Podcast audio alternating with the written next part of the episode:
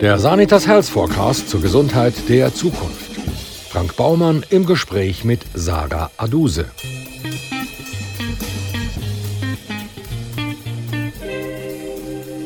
Sarah Aduse ist eine von weltweit über 200 Millionen beschnittenen Mädchen und Frauen. Allein in der Schweiz sind es über 22.000, die beschnitten wurden oder von dieser Praxis bedroht sind, obwohl das Verbot gegen weibliche Genitalverstümmelung in Artikel 124 des Strafgesetzbuches festgehalten ist. Wer gegen das Verbot verstößt, wird mit Gefängnis oder Geldstrafe bestraft. Sarah Duse ist Zürcherin. Sarah Duse, eigentlich stellt sich ja vor allem eine Frage, nämlich Mädchenbeschneidung. Warum? Warum die Beschneidung passiert, gibt es ja verschiedene Gründe. Also erstens, äh, also einerseits sagen die einen, eine Frau ist erst dann heiratswürdig, würdig, wenn sie beschnitten wird. Sie ist reiner als Frau, tut besser gehorchen. Und die einen tun das mit Religion äh, rechtfertigen, aber es gibt auch Christen, die sich äh, beschneiden lassen. Also die Frau, die mich beschnitten hat, ist Christin und es hat nicht mit Religion zu tun, sondern einfach eine kulturelle ähm, Gewohnheit, ein Ritual. Was müssen wir uns unter einer Beschneidung vorstellen? Es gibt vier Arten von Beschneidung. Äh, also vier Typen von der Beschneidung. Es, äh, der Typ 1, wo ich auch beschnitten worden bin, ist ein Teil von der Klitoris abschneiden und bei der zweiten ähm, Typ heißt vollständig oder einen Teil von der Klitoris abschneiden plus ähm, die innere Schamlippe. Und der dritte Typ ist ähm, das innere Schamlippe Klitoris äh, auch weggeschnitten plus zugenäht. Und ähm, es wird nur so ein dünnes Löchli hinterlassen wie ein Zündhölzli, also wenn man es bildlich, ähm, bildlich beschreibt und die Frauen haben so Mühe zum Urinieren und äh, zum Menstruieren, wenn sie ihre Tage bekommen und sterben auch teilweise daran an Vergiftung, Blutvergiftung oder Urinvergiftung. Und der vierte Typ ist auch ähnlich. Also es wird auch äh, die innere Schamlippe und Klitoris abgeschnitten und sie werden sogar heftiger zugenäht. Die Folgen sind starke Blutungen, Infektionen, Probleme bei der Wundheilung. Genau. Die Folgen sind ja eigentlich nur negativ. Warum tun beschnittene Beschneiderinnen Mädchen beschneiden. Wo sie das doch selber auch schon erlebt haben. Mhm. Genau. Und das ist ja das Absurde, oder? Genau, das ist ja das Absurde. Es wird ihnen von klein auf beigebracht, dass sie erst dann heiratswürdig sind oder erst dann von der Gesellschaft akzeptiert werden, wenn sie beschnitten sind. Also es ist sogar etwas mit dem, wo sie angeben, hey, ich bin beschnitten worden, ich bin etwas Besseres oder ich gehöre, ich gehöre dazu, ich, gehöre, äh, ich werde nicht ausgestoßen. Und warum die Frauen ihre Töchter beschnitten tun, das ist meine Interpretation, aber äh, ich habe mich recht mit dem menschlichen Psycho auseinandergesetzt. Die Frauen, wo sie beschnitten worden sind, ist das so belastend gewesen, die Ereignisse für sie, dass sie es verdrängt haben. Das nennt sich Dissoziative. Sie haben so fest verdrängt, dass sie keinen Zugriff mehr haben auf die Erinnerungen, die ihnen damals passiert, passiert ist, weil unser Kind kein Interesse daran hat, schlechte Ereignisse zu behalten. Dann tut das Kind das verdrängen. Und ihnen ist nicht bewusst, was sie ihren Töchtern damit weitergeben. Weil sie sie verdrängt haben. Und sie gehen der Norm, der Gesellschaft nach. Ich mache ja meine Tochter einen Gefallen damit. Und darum ähm, geht das ja auch zu Generation von Generation. Also auch wenn es absurd klingt, haben sie das Gefühl, sie machen ihren Töchtern einen Gefallen damit. Also ich würde sagen, es sollte ein kollektiver Bewusstseinswechsel stattfinden. In deiner Biografie «Ich, die Kämpferin, beschnitten, vergeben, geheilt» erzählt 20 Minuten Journalistin Desiree Pomper deine Geschichte, wo du ja lang verdrängt hast. Was ist denn bei dir der Trigger gewesen, wo das alles aufgebrochen hat? Mhm. Ähm, gute Frage. Ich habe das auch sehr, sehr, sehr lang verdrängt. Und dann habe ich mit 25 eine Freundin kennengelernt, die mich das erste Mal in meinem Leben mich gefragt hat, «Hey Sarah, wer bist du? Was hast du eigentlich alles erlebt? Woher kommst du?» Dann habe ich ihr erzählt, ja, ich komme aus Äthiopien, bin noch äh, beschnitten worden und so. Und sie, hey, warte, was? ich so, ja, ich bin beschnitten worden, aber schon längst äh, verarbeitet. Ich denke ja kaum daran und ich habe keine Folgen von dem. Also ich, ich leide ja nicht mehr darunter. Und sie war so die erste Frau, die mir gesagt hat, das hat sicher eine tiefe Wunde in deiner Seele hinterlassen und das lässt und die Art und Weise, wie du heute die Welt siehst, hat sicher auch mit deiner Vergangenheit zu tun. Und das hat mich nicht in, in Ruhe gelassen. Der, der, der, Satz, den sie gesagt hat, hat mich nicht in Ruhe gelassen, weil ich bin ja auch vorher zu Psychologen gegangen, zu Ärzten gegangen und haben sie gefragt, hey, es stimmt mit mir nicht. Ich weiß nicht, warum, aber ich bin misstrauisch, ich bin unsicher, ich bin, ich bin voller Komplex und das will ich ja gar nicht haben. Warum habe ich das? Könnt ihr mir bitte sagen, wie man lebt? Und die haben ja nie die, die Verbindung mit der Kindheit gebracht.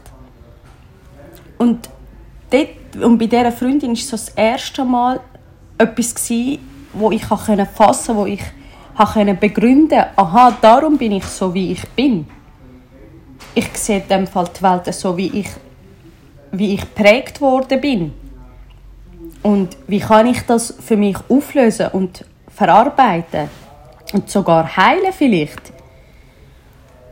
Und so hat dann meine Reise zur persönlichen Weiterentwicklung angefangen und ich sage jetzt rückblickend, das ist eine der schönsten Reisen, die ich je erlebt habe, weil ich mir können das, was ich gefühlt habe, erstens ausdrücken und in Worte fassen und zweitens das, den ganzen Trauma, die ganze Kindheit verarbeiten. Wann hat man oder wer hat entschieden, dich zu beschneiden? Ähm, ja, ich, ich würde mal sagen, dort, wo ich zwischen 6 und 7, wo ich meine Sexualität entdeckt habe. Das hat meine Großmutter beobachten. Also meine Eltern haben uns zu der Großmutter in Harar gebracht, weil sie haben müssen arbeiten Sie haben uns nicht mehr ernähren und sie sind gezwungen uns Kinder zu der Großmutter zu bringen. Und ich habe bei der Großmutter extrem strenge Erziehung und sie hat dann die Entscheidung getroffen irgendwann, wo ich meine Sexualität entdeckt habe, mich zu beschneiden. Und es ist so sie ist zu mir gekommen und hat mir gesagt, ja, du wirst heute zu eine richtige Frau, ähm, du wirst Geschenke bekommen wirst von Leuten gefestet, Geld bekommen und ich habe nicht gewusst, was auf mich zukommt. Ich habe mich natürlich gefreut, weil ich meine, welches Kind freut sich nicht, wenn, wenn er so grundlos Geschenke bekommt und ja. Dann ist sie dann eines Tages ist sie, hat sie alle aus dem Haus alle aus dem Haus geschickt, mich daheim behalten und dann ist das ganze Prozedur passiert, die ganze Beschneidung. Ich bin an all meinen Gliedmassen festgehebt worden, rechts, links, an den Beinen, überall. Ich habe nichts mehr über meinen Körper zu sagen. Ich war ausgeliefert, fremdbestimmt und hilflos. Gewesen. Und einfach dem ausgeliefert und musste es über meinen Körper ergehen lassen. Und vor lauter Schmerz, wo der Schnitt passiert ist, musste ich müssen vor lauter Schmerz hat sich mein Körper mit einer Ohnmacht gerettet. Also ich, ich bin ohnmächtig geworden und bin erst äh, verwacht, wo das Ganze vorbei war. Genau. So, und dann bist du aufgewacht? Mhm. Das, das ist wirklich auch ein Moment, wo mir geblieben ist. Ich bin aufgewacht meine Cousine kommt fröhlich ins Zimmer rein und sagt, wow, es, es, sind so viele Leute da, du wirst Geschenke und Geld bekommen, wir, gehen, wir können ja nachher mit dem Geld gehen, Glasse kaufen, KitKat kaufen. Und ich habe mir einfach gedacht, was ist jetzt passiert? Wieso sagt ihr mir, dass ich heute zur richtigen Frau werde, obwohl ich zwischen, zwischen meine Beine so höllische Schmerzen habe? Es hat höllisch brennt. Und ich habe in dem Moment gemeint, Frank, dass ich verrückt werde. Ich habe die Welt nicht mehr verstanden, warum sie mir jetzt gerade so weh gemacht haben. Und das ist übrigens auch der Moment, wo ich mir gesagt habe als Kind, entweder werde ich jetzt voll wahnsinnig, verrückt, oder ich denke nie mehr daran, was passiert ist. Und dort passiert das Verdrängen. Du bist nach Harar gereist, um deine Beschneiderin zu treffen. Wie hast du die Reise erlebt? Ich habe für mich die Entscheidung da schon in der Schweiz getroffen, dass ich nicht mehr hässig sein will, dass ich in die Vergebung gehe. Weil jeder Mensch ist das Spiegelbild von uns. Wenn ich einem Menschen mit Wut begegne, begegnet er mich mit Wut. Und das war mir bewusst. Die Reise hat mich schon ein bisschen also ich war schon aufgeregt und äh, haben mir gehofft, dass alles gut kommt. Wo ich sie getroffen habe, das erste Mal, klar ist das, man schaut die Frau an und denkt sich, ja, du hast mir so weh gemacht, aber ich, ich habe keine Wut ihr gegenüber empfunden. Ja, aber äh, was heißt denn da? es ist ja, was heißt denn keine Wut empfunden? Ich meine, sie hat dich doch schwer verletzt und wieso, wieso Vergebung? Ich meine, ich habe mich entschieden zu vergeben, weil mir ist bewusst war, dass die Frauen mich nicht aus Bosshaftigkeit beschnitten haben, sondern aus, aus Unwissenheit. Ich habe die Vergebungsarbeit für mich da in der Schweiz gemacht, weil wenn ich jetzt die Frau, die mich ja nicht aus Unwissenheit beschnitten hat und die Groll und Wut bei mir möchte behalten, um was geht es mir? Um Schuldzuweisung um Schuld jemandem geben, wie es mir geht, obwohl sie ja unwissend gehandelt haben. Und, und ich kann nicht unbedingt Recht behalten, sondern ja das Ganze aufklären. Und darum habe ich mich entschieden, in die Vergebung zu gehen. Habe ich jetzt die Vergebung gut erklärt? Es gibt einen wunderbaren Doc-Film über deine Begegnung. «Do you remember me?» heißt er. Hat sie sich dann an dich erinnern? Sie hat, nein, sie hat ja über 33 Jahre lang jedes Wochenende äh, drei bis vier Mädchen beschnitten. Und sie hat sich an mich erinnern, wo ich mit der Großmutter dort hingegangen bin. Sie hat gewusst, sie hat eine Enkelin von der eben meine Großmutter beschnitten. Und äh, ja, also dann war ihr ja klar gewesen, wo, wo, wo ich mit der Großmutter dort hingegangen bin, dass sie mich beschnitten hat. Sie hat ja meine Cousine beschnitten. Und hast du ihr dann auch versucht zu erklären, dass das jetzt wirklich eine völlig idiotische Idee ist, Mädchen zu beschneiden? Wo außerdem auch noch gegen Menschenrechte verstößt? Oder hast du es gar nicht erst versucht? Mal, ich habe ihr gesagt, was die Beschneidung mit mir gemacht hat. Wie, wie, ja, wie ich unter diesen Folgen ja, 25 Jahre lang oder bis mir es bewusst worden ist, gelitten habe. Und ihre Aussage war, ja, das musst du mit deiner Großmutter besprechen. Ich bin ja nicht dich freiwillig beschneiden gekommen. Und, und dann hat sie sich so halbpatzig entschuldigt. Ähm, ja, und dann im gleichen Atemzug hat sie auch gesagt, ja, wir sind ja auch beschnitten worden. Bei uns Christen werden sogar äh, kind, also Babys innerhalb von sieben Tagen beschnitten. So wie Allah. Motz nicht so, ähm, was ist los mit dir? Wir sind auch beschnitten worden. Das macht man einfach so da und Punkt. Wie hat sich denn deine eigene Sexualität entwickelt? das ist eine gute Frage. Ich habe lang, lang nicht gewusst, wie man Sexualität genießt. Ich musste lernen, dass Hände liebevoll und zärtlich sein können. Und mittlerweile habe ich auch gelernt mit meinem Partner, dem Marlon, dass für mich Sex mit Vertrauen zu tun hat, mit sich gehen zu tun hat, sich aufeinander einlassen und dass man miteinander Liebe macht und klar kommuniziert, was man gerne hat und was man nicht gerne hat. Und ich kann heute als Frau, die beschnitten worden ist, sagen, ich habe erfüllte Sexualität und genieße es sehr mit meinem Freund. Aber ich musste zuerst das Vertrauen aufbauen mir gegenüber und vor allem auch ihm gegenüber, dass er mir nicht weh macht, oder? Natürlich. Natürlich. Und wenn du dich jetzt zurückerinnerst an die Zeit, bevor du deine Beschneidung mit deiner Freundin thematisiert hast, wie hast du dort deine Sexualität gelebt? Mm, so ein unbewusster Sex, einfach so wie...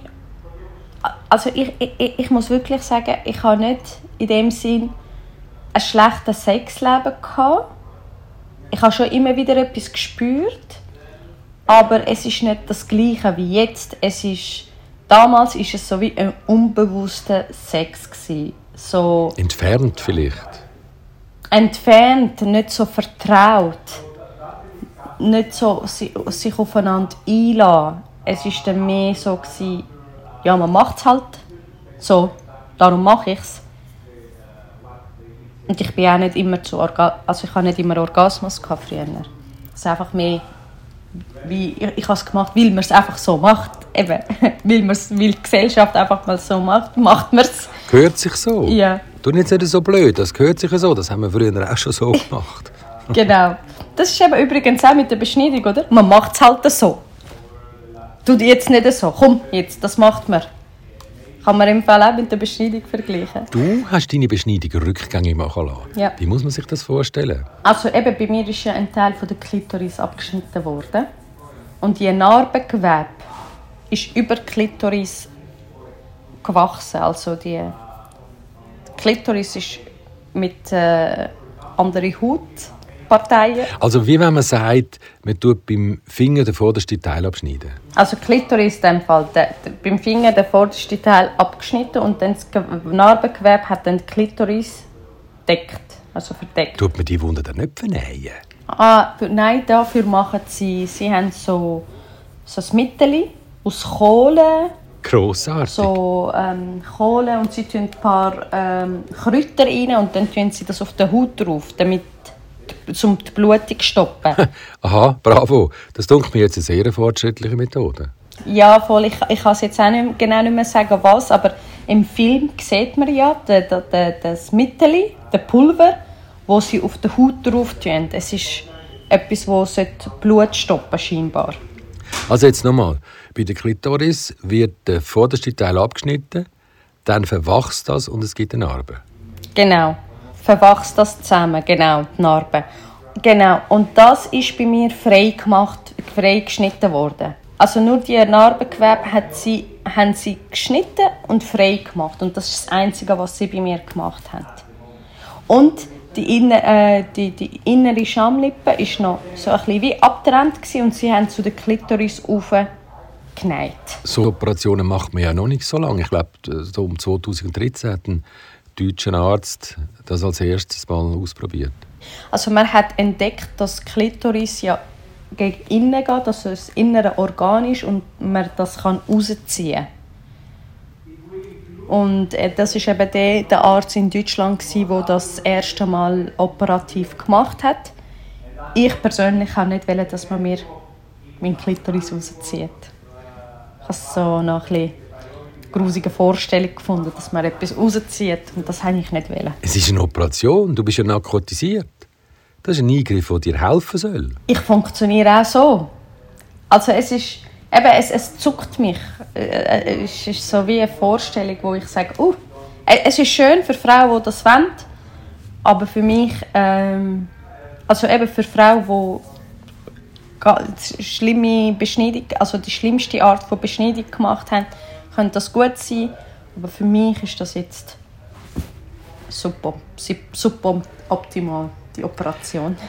Du setzt dich ja mit all deiner Energie in deinem Netzwerk gegen Mädchenbeschneidungen ein. Erzähl uns doch mal ein bisschen von diesem Projekt. Also ich möchte gerne ein Netzwerk im deutschsprachigen Raum gründen, damit die Frauen das Tabu die Heime brechen. Damit sie wirklich anfangen, die Heime darüber zu reden, was die Beschneidung mit ihnen gemacht hat. Oder eben wie ich, ich habe ja 25 Jahre lang nicht gewusst, was mit mir los ist. Und wenn sie mal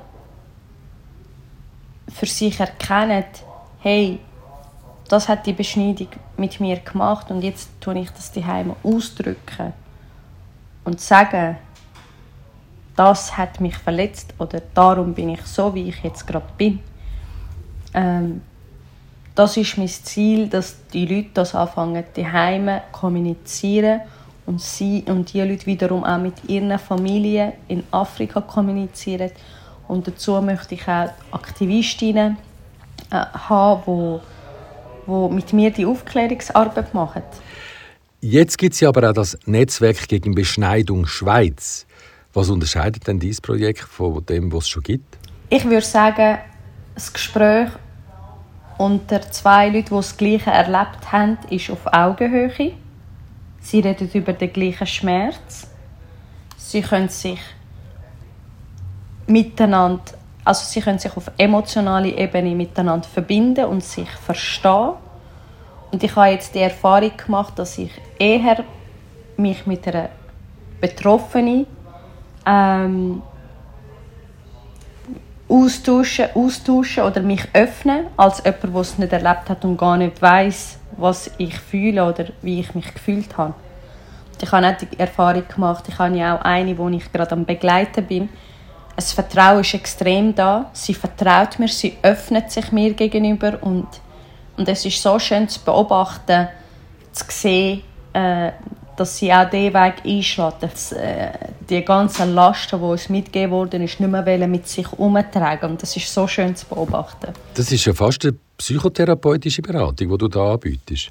Genau, ich habe dazu die Ausbildung als Integralcoach abgeschlossen und mache jetzt auch noch, tue mich weiter als psychologische Mentorin weiterbilden, weil mir eben genau wichtig ist, dass ich so Frauen in ihrem Prozess begleiten kann.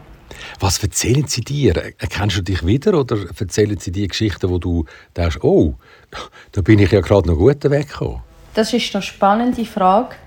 Bis jetzt habe ich im Fall die Frau, die ich angetroffen habe, sind eben schlimmer beschnitten worden. Eben ich sage so, ich bin ja noch gut davon gekommen. Sie sind zugenäht worden und ähm, die Geschichten sind immer individuell, so wie wir Menschen auch individuell sind. Sie haben in dem Moment, sie haben in dem Moment andere Geschichten, die ihnen geblieben ist oder das, was sie verletzt hat, ist also eben bei mir war ja, ich werde wahnsinnig, ich werde verrückt, was machen die Leute mit mir?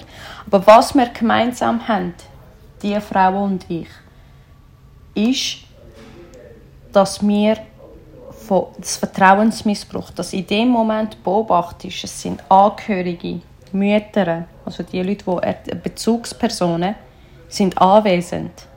Und die Enttäuschung in dem Moment, wenn du festgehebt wirst und du siehst, hey, nicht einmal meine Mutter hilft mir.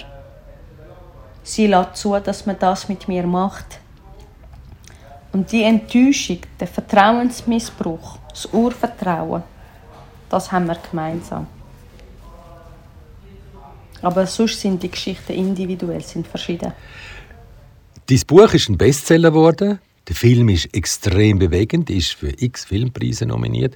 Was ist denn jetzt so das Feedback der Leute? So starke Frau, mutig, super, dass du das Thema ansprichst. Mega stark, dass du da darüber redest. Also ich habe bis jetzt nur positive Rückmeldungen bekommen.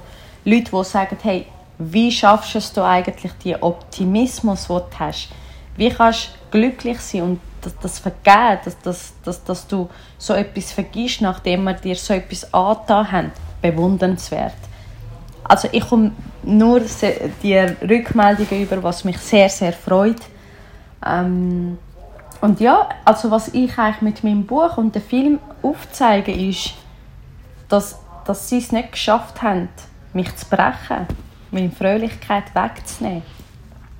Leute, die nicht beschnitten worden sind, denken sich, wieso soll ich das Buch überhaupt lesen? Es hat ja nicht mit mir zu tun. Ich würde sagen, look, ich zeige auf, wie ich Eigenverantwortung für mein Leben übernommen habe. Nach so einem schweren Schicksalsschlag habe ich es geschafft, fröhlich zu sein, beruflich erfüllt zu sein und äh, eine schöne Beziehung zu haben. Ich glaube, ich bin ja nicht nur beschnitten, ich bin ja noch viel, viel mehr ich bin auch ein Mensch, der die gleichen Probleme vielleicht hat in der Jugend wie jeder andere auch. Äh, das Buch zeigt auf, dass man sein Leben so erschaffen kann, wie man es möchte haben. Dass Reichtum und Fülle auf jede Ebene von unserem Leben unser Geburtsrecht ist, wie man sich persönlich weiterentwickelt und es ist extrem motivierend, das Buch, dass man sagt, hey, wenn Sarah das sogar geschafft hat, schaffe ich das auch. Du, wie groß bist du eigentlich? 1,58. Und wie groß ist der Marlon? 1,77. Nein, der ist viel grösser. 1,87, äh, äh, glaube ich. Hey, das ist also nicht das Gleiche. glaube 77 Kilo ist er, genau, 1,87, ja. Also du bist offensichtlich unsterblich verliebt. Wann werden ihr heiraten? Ja, ich weiß nicht. Wir sind eben nicht so Fan von heiraten. Unsere Herzen sind verbunden. Und ähm, wir sind mal erst ein Jahr zusammen. Hey, warten wir mal da ab. Mal schauen, was noch kommt. du darf ich noch ganz eine intime Frage stellen. Ja.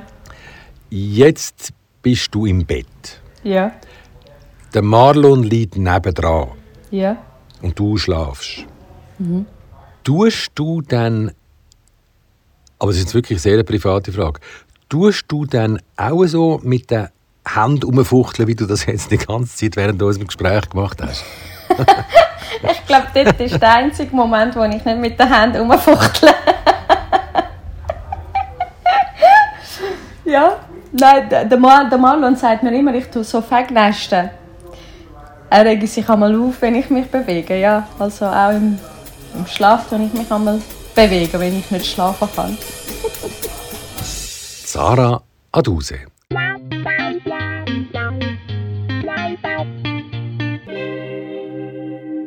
Wenn Sie mögen, was Sie hörten, abonnieren Sie uns und bewerten Sie uns und empfehlen Sie uns fleißig weiter. Ja, und den Bestseller Sanitas Health Forecast, den gibt's überall dort, wo es gute Bücher gibt.